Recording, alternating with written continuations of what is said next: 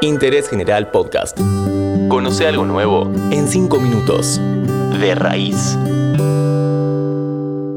Hola, ¿cómo estás? Soy Lulia Speroni y en este episodio de Interés General vamos a hablar de la importancia de fertilizar las plantas para acompañar su crecimiento. ¿Por qué es mejor recurrir a productos naturales? ¿Qué es el compost y cómo hacerlo en casa? Muchas veces cuando vamos al vivero y adquirimos una nueva planta suele venir en un contenedor de plástico y con un suelo bastante pobre. Para poder garantizar un crecimiento saludable es fundamental hacer el trasplante a una maceta, acorde a su tamaño y con un sustrato adecuado según cada necesidad. Con el paso del tiempo y los riegos, las raíces absorberán los nutrientes y será necesario renovarlos. Para eso, lo ideal es recurrir a fertilizantes orgánicos, es decir, a base de productos naturales. Estos abonos, a diferencia de los químicos, no son perjudiciales y mejorarán visiblemente las propiedades físicas de la tierra donde se desarrollan.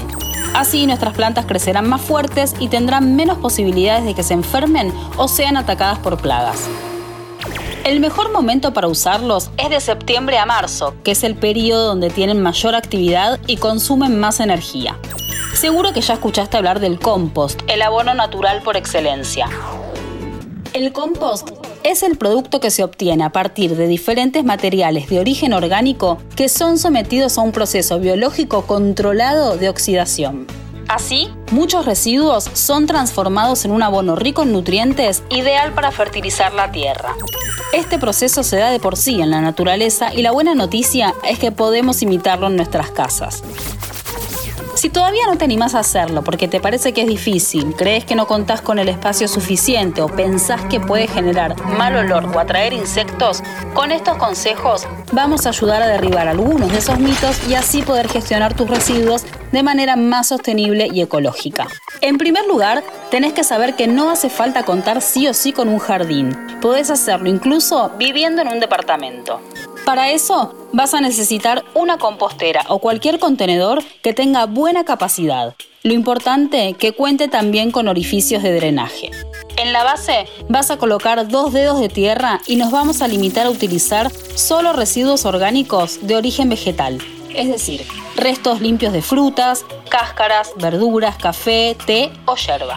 Lo ideal es cortar todo en trozos pequeños y parejos para facilitar su degradación.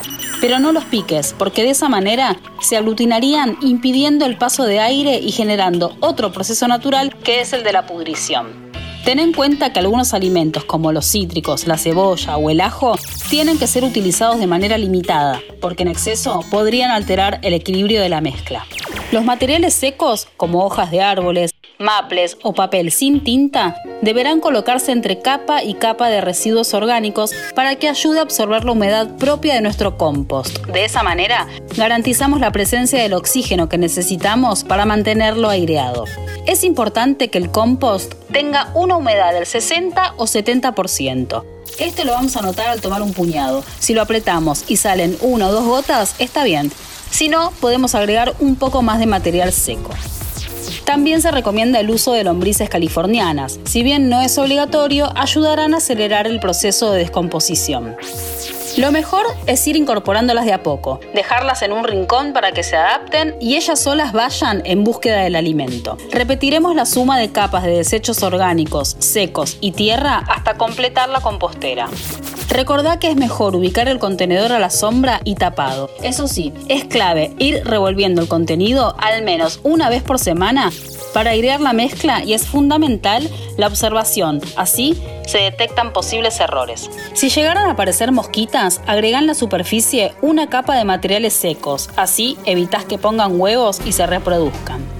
Pasados dos o tres meses, cuando ya no se puedan identificar restos orgánicos y todo sea una mezcla homogénea y con un olor agradable, nuestro compost estará listo para usar como abono en las plantas aportándoles nuevos nutrientes. Te doy un tip extra. El líquido que saldrá por los orificios de drenaje se llama lixiviado y también es muy efectivo para regar. Estos fueron algunos consejos para aprender a compostar en casa y acompañar de manera natural el crecimiento de nuestras plantas y cultivos. Seguí a Interés General en Spotify y escucha nuestros podcasts nuevos todos los días.